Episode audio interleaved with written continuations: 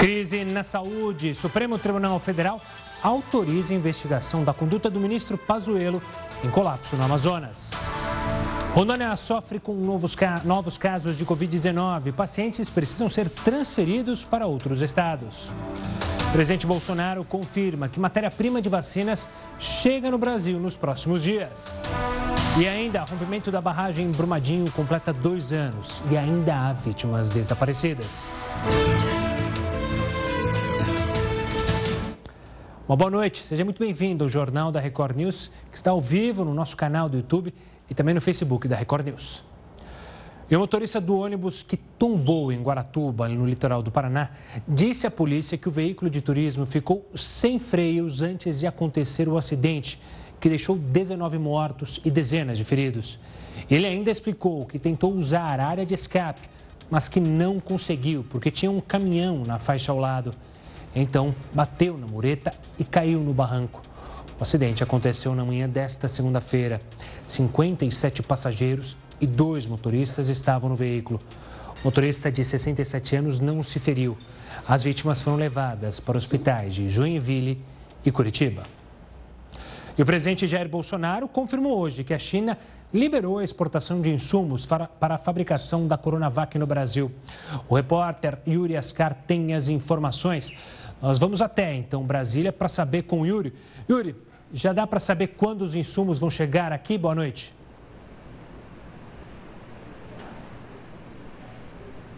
Sim, Gustavo. Boa noite, boa noite a todos. O ministro da Saúde, Eduardo Pazuello, disse que os produtos vão ser entregues até o fim da semana. Ele ainda acrescentou que a liberação é uma conquista da ação diplomática do governo brasileiro. Pelo Twitter, Bolsonaro disse que a embaixada da China anunciou que vai, anunciar, vai enviar 5.400 litros de insumos para a vacina que é produzida pelo Instituto Butantan. E Gustavo, outro assunto importante aqui em Brasília é Sputnik. A Anvisa, Agência Nacional de Vigilância Sanitária, confirmou ao Supremo Tribunal Federal que não vai ser possível liberar a vacina russa sem o aval dos técnicos da agência.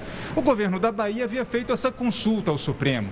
Para a Anvisa, se apoiar apenas em análises de outros países, representa representaria perda da soberania nacional e um risco aos direitos à saúde e à vida dos brasileiros. Gustavo. Obrigado pelas informações, Yuri.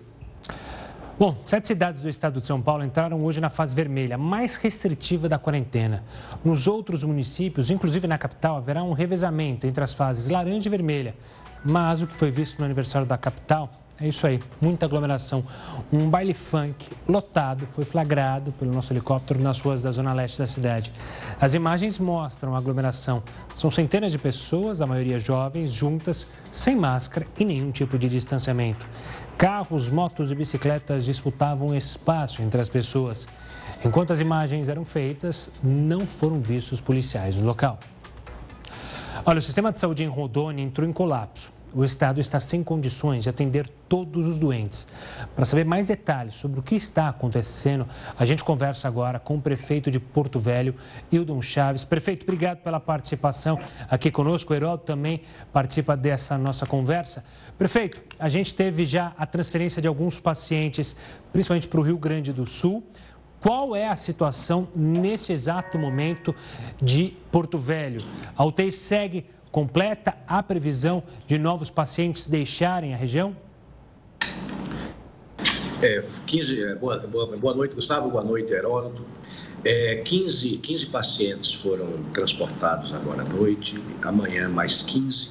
Então, nós temos uma, uma espécie de uma reserva de 30 vagas em Curitiba e 50 em Porto Alegre.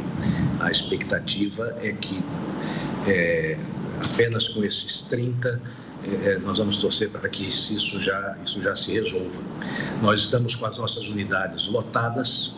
É, no início da, da pandemia, os principais, a maior, a maior parte dos casos estavam restritos à capital é, e somente mais perto do final o interior começou a apresentar muitos casos.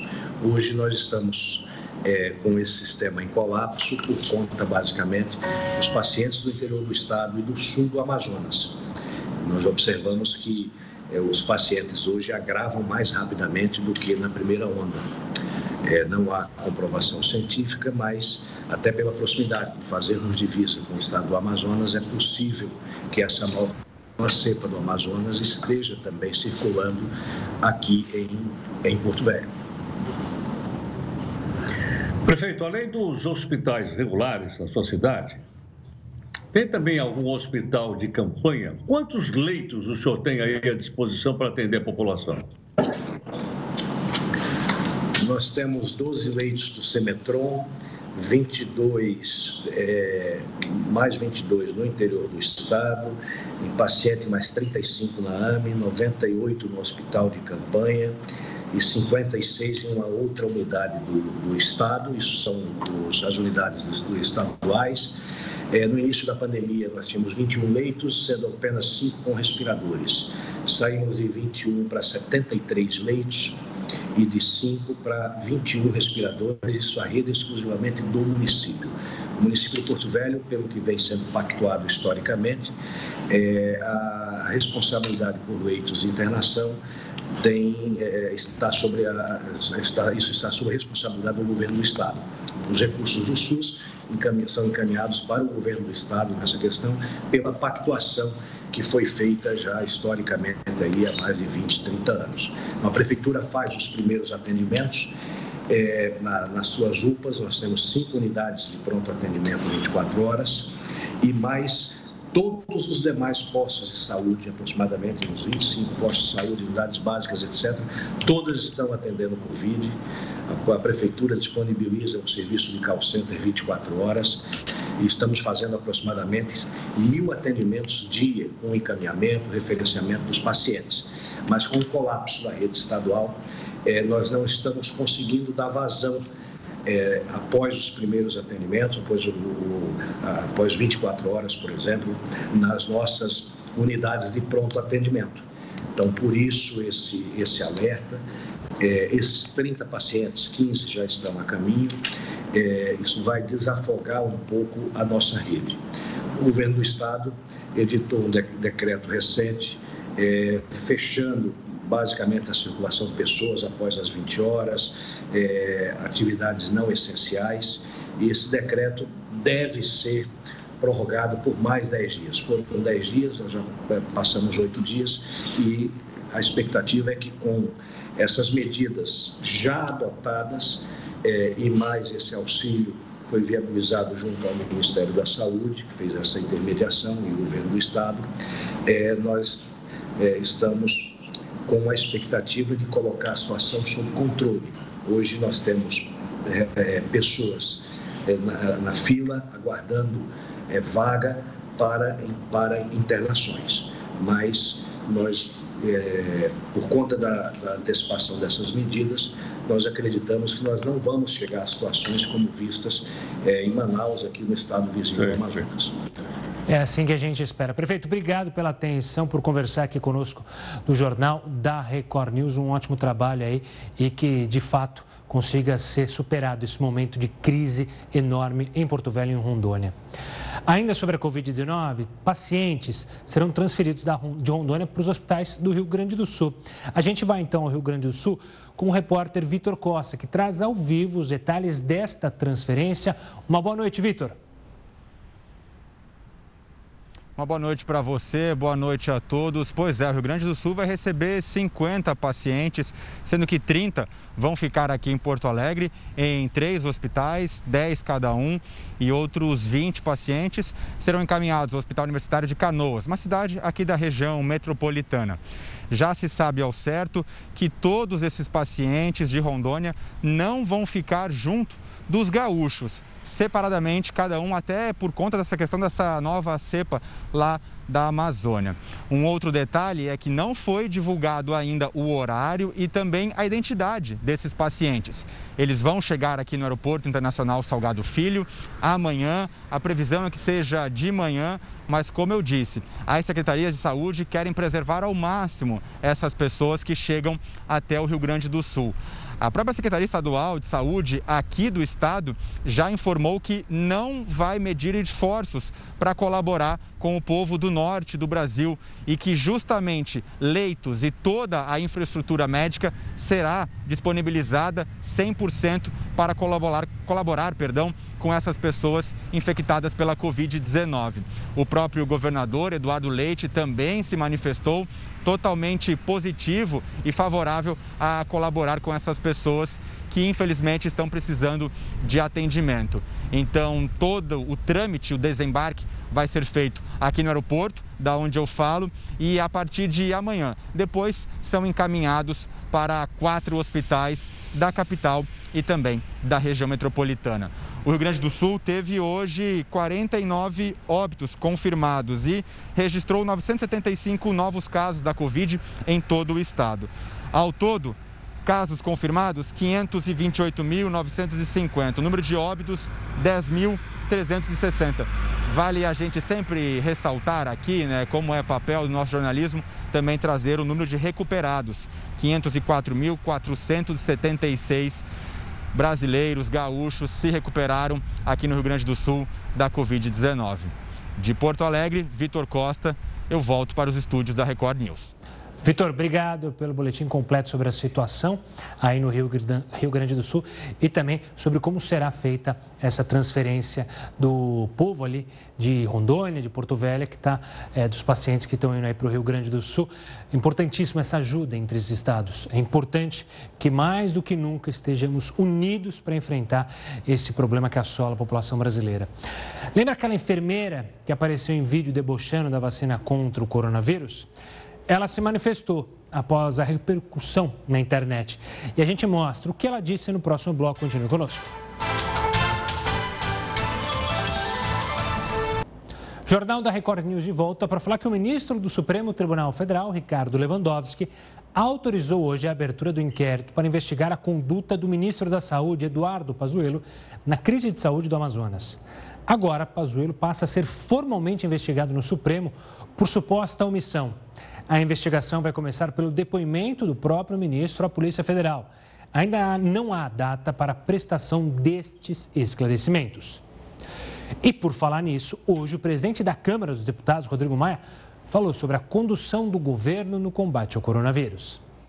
Então nós temos, por falta de vacina, um número crescente de mortes, por falta de vacina, uma economia crescendo de forma negativa, que se crescer 2,5 é negativo não é isso? O que vai gerar mais gente com fome e mais gente desempregada. Eu, por exemplo, tenho defendido a CPI da saúde, porque se nós tivéssemos a prerrogativa, por exemplo, do impedimento de um ministro, que não é nossa prerrogativa, nossa prerrogativa de impedimento de um ministro é só conectado ao presidente da República, mas em relação ao ministro eu não tenho dúvida nenhuma que já tem crime pelo menos o ministro da Saúde já cometeu crime. Eu não tenho dúvida nenhuma.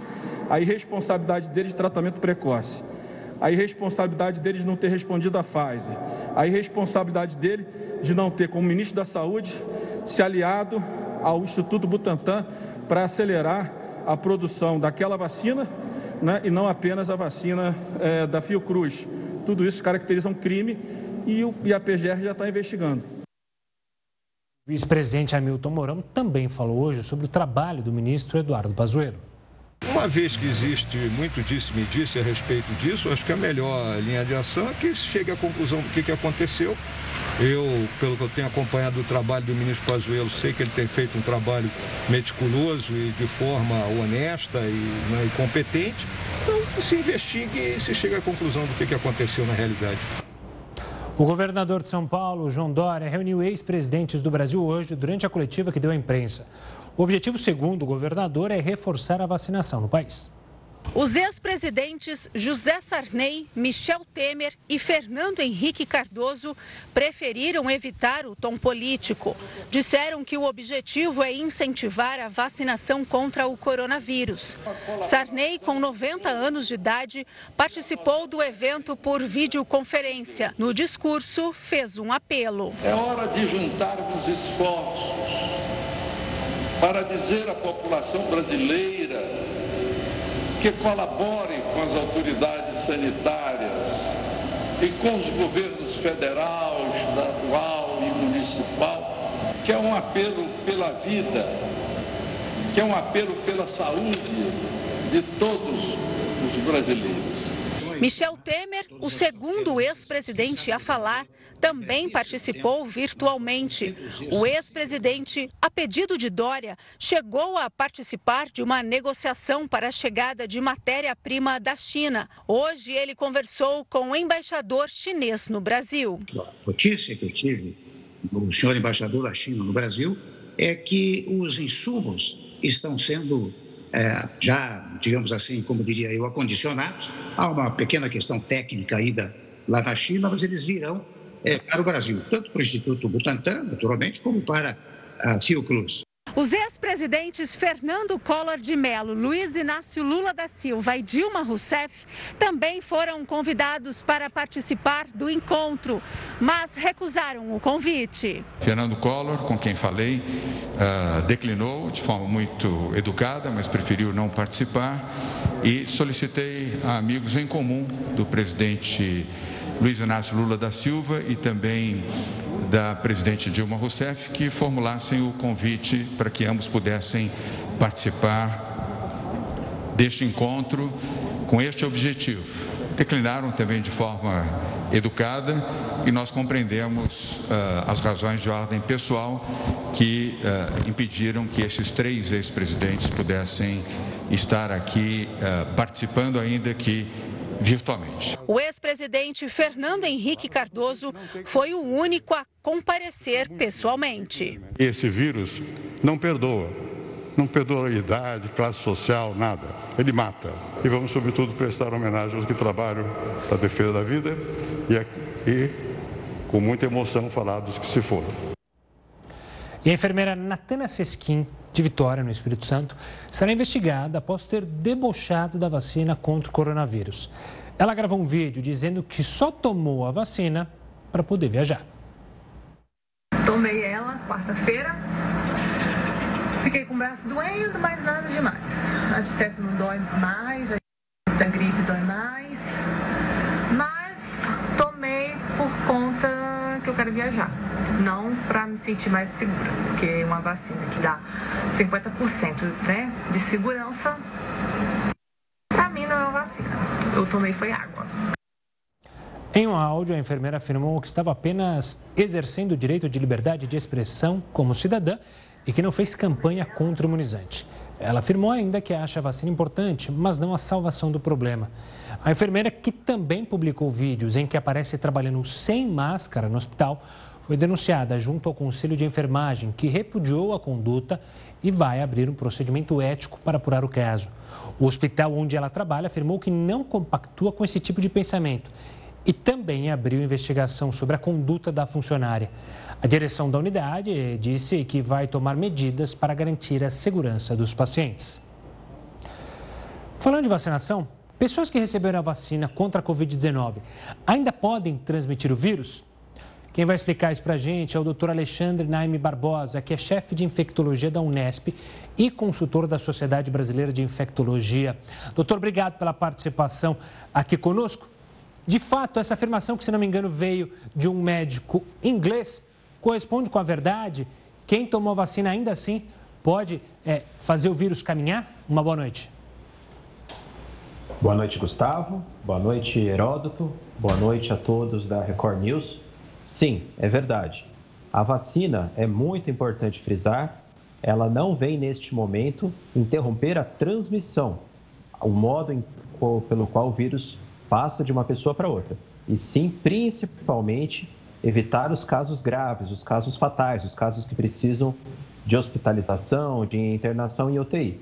A eficácia tanto da Coronavac quanto a vacina da Oxford AstraZeneca é em relação a evitar a sintomatologia, tanto casos de Covid muito leve ou leve, e principalmente a maior eficácia verificada em evitar casos graves que vão demandar hospitalização, vão necessitar de intubação, UTIs e, e consequentemente, óbito.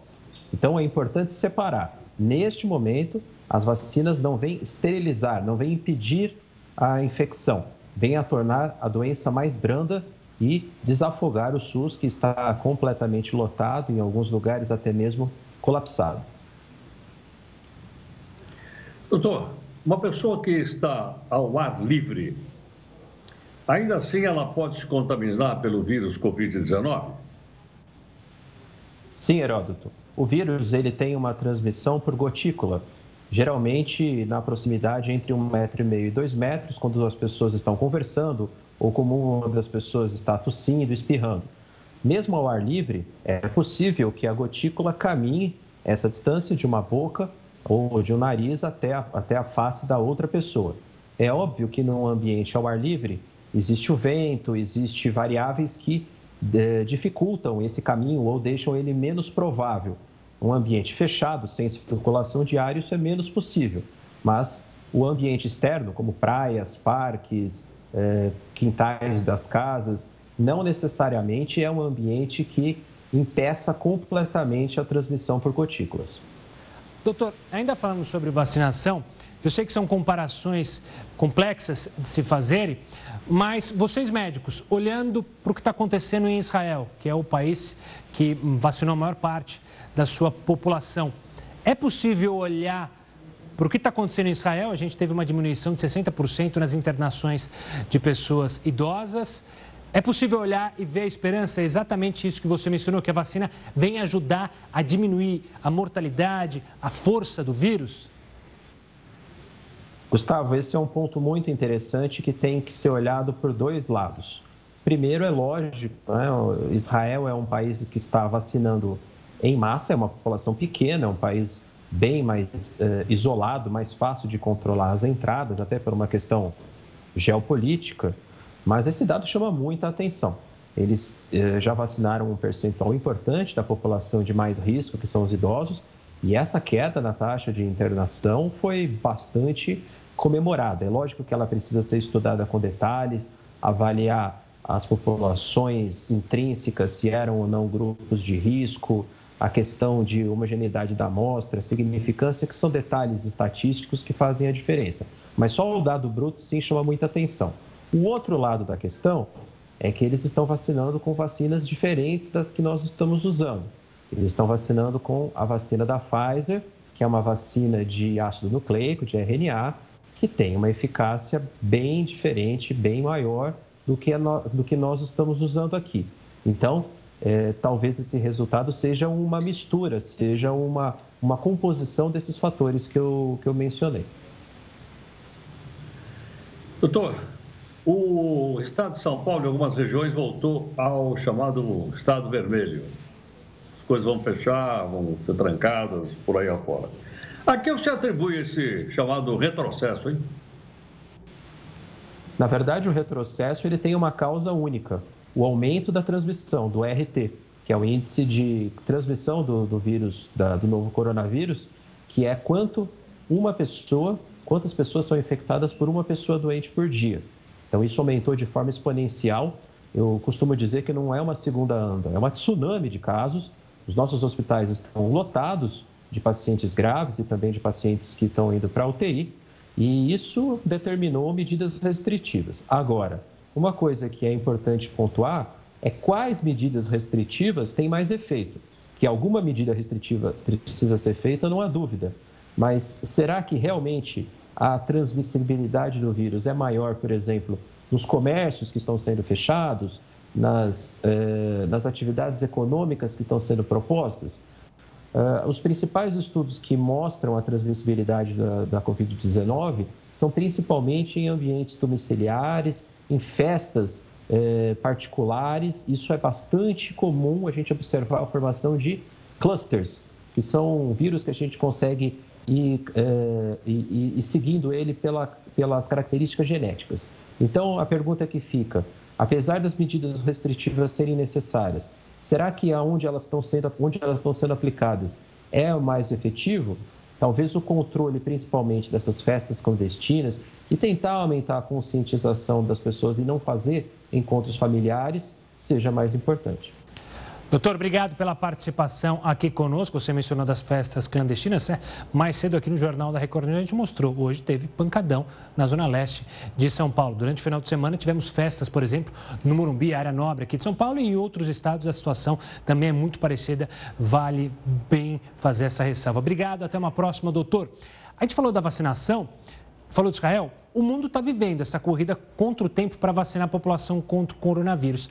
A gente vai mostrar como é que está esse ranking de imunização mundial. Mas são duas telas e você vai entender por quê. Na primeira tela, a gente tem aqui os números absolutos, ou seja, é, o ranking de quem já vacinou mais é em número total, ou seja, os Estados Unidos tem 21 milhões 850 mil pessoas já vacinadas em território americano. Em segundo lugar, vem a China, com 15 milhões de vacinados. Reino Unido, logo na sequência, com pouco mais de 7 milhões de vacinados. A gente colocou aqui o Brasil, ele está logo aqui em 15, não em quarto, que fique bem claro, a gente pôs os três primeiros, e o Brasil tem 700 mil vacinados por enquanto. Agora, a outra tela que é um dado que traz mais realidade, porque ele mostra a vacinação a cada 100 pessoas no país. Por isso que a gente mencionou Israel, ou seja, de cada 100 pessoas em Israel, 44,2, ou seja, 44% da população de Israel, quase metade, já está vacinada.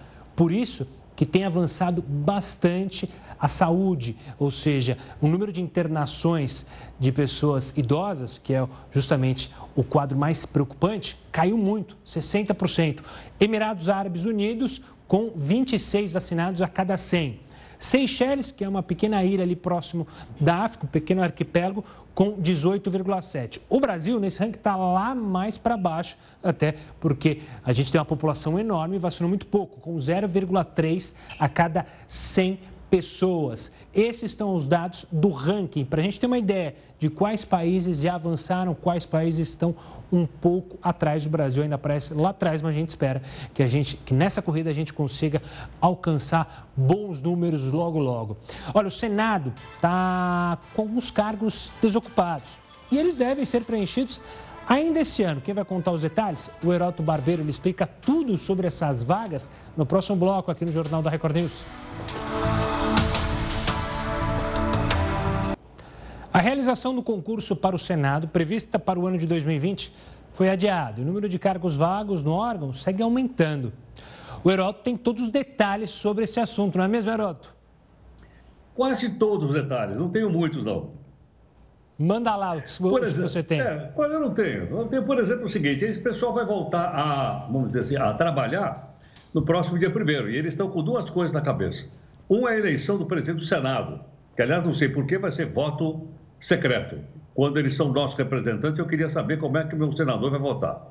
O segundo é que eles vão promover o tal do concurso. Eu estava fazendo a conta aqui.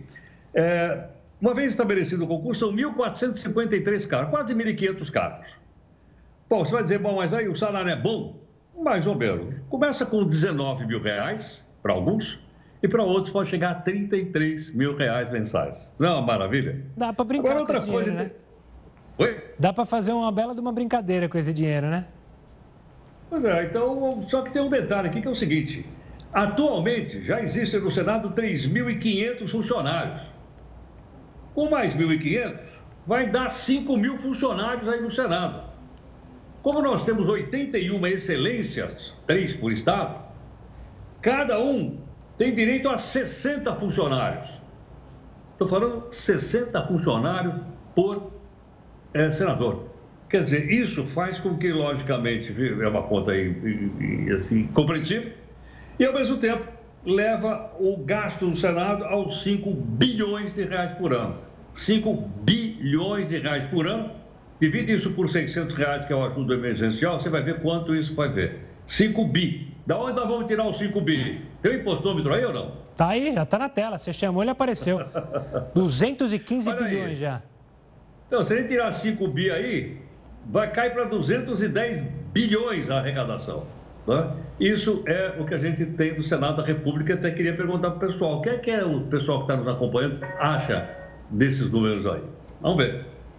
Bom, Heraldo, daqui a pouco a gente volta a se falar. Vamos falar agora de Operação Lava Jato, porque depois de quatro anos e meio de atividade, a operação será encerrada em abril no Rio de Janeiro. O repórter Pedro Paulo Filho tem mais informações. Boa noite, Pedro. Oi, Gustavo, boa noite para você, boa noite a todos que acompanham a Record News. Olha, esse grupo, formado por oito procuradores da República, foi responsável pela prisão de dezenas de empresários, agentes públicos e políticos suspeitos de envolvimento em esquemas de corrupção. Entre eles, os ex-governadores Luiz Fernando Pezão e Sérgio Cabral e ainda o ex-presidente da República, Michel Temer.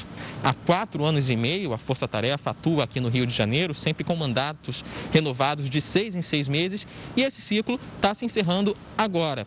Só que, de acordo com o Ministério Público Federal aqui do Rio, em abril deve ser criado um grupo de atuação especial de combate ao crime organizado, a exemplo do que já acontece no Ministério Público Estadual e seu GAECO. Esse novo GAECO, agora federal, deve continuar com as investigações em andamento, entre elas a que deu origem à Operação Trisinidem, que motivou o afastamento do governador Wilson Witzel no ano passado depois de decisão do Superior Tribunal de Justiça. Gustavo. Obrigado, Pedro. E olha, o rompimento da barragem em Brumadinho completou dois anos e ainda há vítimas desaparecidas. As novidades sobre esse caso você vê daqui a pouco aqui no Jornal da Record News. E hoje a cidade de São Paulo comemora seus 467 anos de história. O Heródoto vai trazer algumas curiosidades sobre a monarquia na cidade. É isso mesmo, Heródoto? Olha, por incrível que pareça, teve o um rei em São Paulo. Mas, como é que foi essa história? A história é o seguinte. Uh, em 1580, Portugal passou a ser governado pelo rei da Espanha, que todo mundo já ouviu falar aí na escola, chamado Filipe II. Esse cidadão chamado Filipe II era rei da Espanha e rei de Portugal. Aliás, veja bem, Todas as colônias espanholas e portuguesas se juntaram. Esse homem tinha tanta colônia espalhada pelo mundo que se costumava dizer que o sol jamais se punha no império de Filipe II. Ou seja, em qualquer momento que você olhasse para lá, algum lugar do império tava, tinha sol porque ele tinha é, terra espalhada por todo lado. Mas o tal domínio espanhol durou de 1580 a 1640. Em 1640 voltou o rei de Portugal. Quando voltou o rei de Portugal, os espanhóis que moravam aqui em São Paulo não gostaram da ideia. Por que razão? Porque quando era um reino só, eles negociavam com o Peru, com a Bolívia, fazia contrabando em Buenos Aires, o pessoal nadava e, tudo aqui, no, aqui na, na, cidade de São Paulo. Que aliás era uma vilazinha.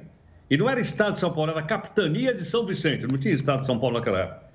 E a vilazinha, que era muito pequenininha, de repente, pô, vão tirar de nós o nosso sustento. E mais, o rei de Portugal descobriu que o trabalho escravo dava muito mais dinheiro para Portugal do que o trabalho escravo dos índios. Então ele queria proibir o trabalho escravo de índio para ser obrigado pessoal a ter o trabalho escravo de negro. Bom, os espanhóis de São Paulo se revoltaram e foram atrás de um cidadão chamado Amador Bueno. O Amador Bueno morava aqui na vila. E aclamaram o Amador Bueno rei da cidade, rei do Brasil. O amador ficou apavorado. Ele não tinha exército, não tinha dinheiro, não tinha assessoria de imprensa, não tinha nada. O que, que ele fez? O Amador Bueno fugiu. Ele fugiu para o Mosteiro de São Bento, que todo mundo conhece na região central de São Paulo. Tem uma estação de metrô na porta. Vai dizer, mas é aquele lá? Não, não. Aquele lá é o mais moderno, era o antigo. Mas ele escapou e disse que jamais. Ele foi ameaçado de morte. Ele que se desse para dizer, se você não, não, não botar a coroa na cabeça, vai morrer. Bom, o Amador Bueno, então, ele se escondeu lá, escapou dessa história de virar rei e, na primeira chance, ele fugiu para o Porto de Santos para passar uns dias na praia, longe daquela confusão que dava aqui em São Paulo. Então, é uma tentativa de proclamar o rei, a monarquia não deu certo, porque o rei, Gustavo, não quis ser rei, não quis botar o cetro nem a coroa na cabeça. Não queria encrenca para o lado dele. Uma ótima, uma ótima aula de história, mais uma vez, com o professor, contando ah, curiosidades. Posso falar uma coisa, ó? Claro. Esse livrinho aqui conta as histórias do centro de São Paulo. É tá. da minha autoria. Chama Meu Centro Velho, eu nasci e vivi na cidade de São Paulo. E aqui eu falo só, falo inclusive dessa história. Mas estão todas aqui contadas no meu livrinho. Tá Falou? Uma ótima, uma ótima dica de leitura para você conhecer mais da cidade de São Paulo. Parabenizamos, parabenizando hoje a cidade com 467 anos. Heroto, um forte abraço, até amanhã. Até amanhã. Olha, mais cedo a gente falou, mostrou o impostômetro, né? mas a arrecadação do governo federal caiu obviamente, 6,91% em 2020 com relação a 2019. A queda, óbvio, foi provocada pela pandemia de coronavírus, somada àquelas desonerações que foram concedidas para justamente ajudar pessoas físicas e empresas. O governo federal arrecadou 1 trilhão 479 bilhões de reais em 2020 com impostos e contribuições. Esse foi o pior resultado em 10 anos. Mas apesar da queda, a arrecadação foi superior ao valor esperado por instituições financeiras. E o presidente dos Estados Unidos, Joe Biden, decidiu manter as restrições de viagens internacionais. Portanto, cidadãos do Brasil, de países da União Europeia, do Reino Unido, entre outros, ainda não podem viajar para os Estados Unidos. De acordo com a porta-voz da Casa Branca, a medida é para evitar a propagação do coronavírus e das novas variantes. Já a União Europeia vai recomendar uma quarentena obrigatória de no mínimo 14 dias para os passageiros vindos de Brasil, Reino Unido e África do Sul regiões onde foram identificadas variantes mais contagiosas do coronavírus. E olha, os candidatos que não fizeram uma das provas do Enem já podem pedir a reaplicação, tanto quem faltou na primeira prova ou na segunda. A abstenção foi recorde, mais de 55%. A reaplicação do Enem pode ser pedida até sexta-feira, marque aí na agenda estudante. Os alunos que estavam com sintomas de Covid e aqueles que não conseguiram fazer as provas porque foram barrados ali na porta, as salas estavam cheias, devem fazer a solicitação na página do participante. É só entrar na internet. Os pedidos serão analisados caso a caso e a resposta deve sair até o dia 12 de fevereiro.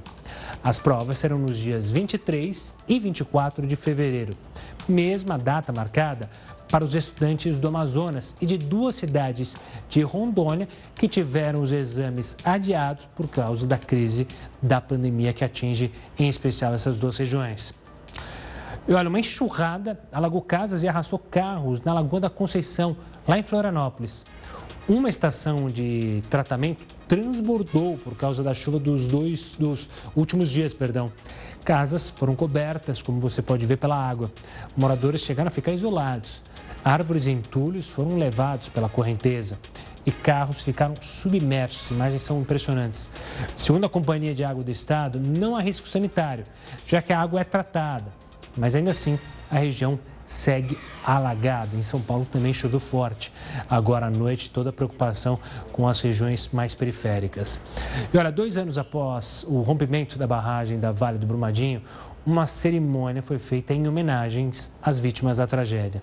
270 pessoas morreram, sendo que 11 delas nunca foram encontradas. Cada parente ou amigo colocava alguma lembrança em memória das vítimas. Dessa forma, o letreiro de Brumadinho ficou decorado de dor, luto e muita saudade. Perdi meu irmão. É, tem dois anos, a saudade é grande do meu irmão e dois anos sem justiça. Há dois anos, o rompimento da barragem da mina Córrego do Feijão matou 272 pessoas. Duas mulheres estavam grávidas. O nome de cada vítima foi anunciado em alto e bom som.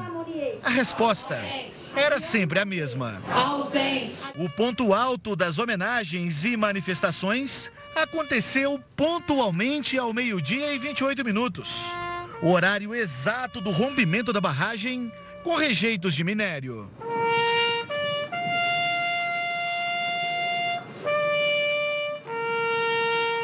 Balões em branco, preto e vermelho lembraram cada vida perdida e o luto das centenas de famílias.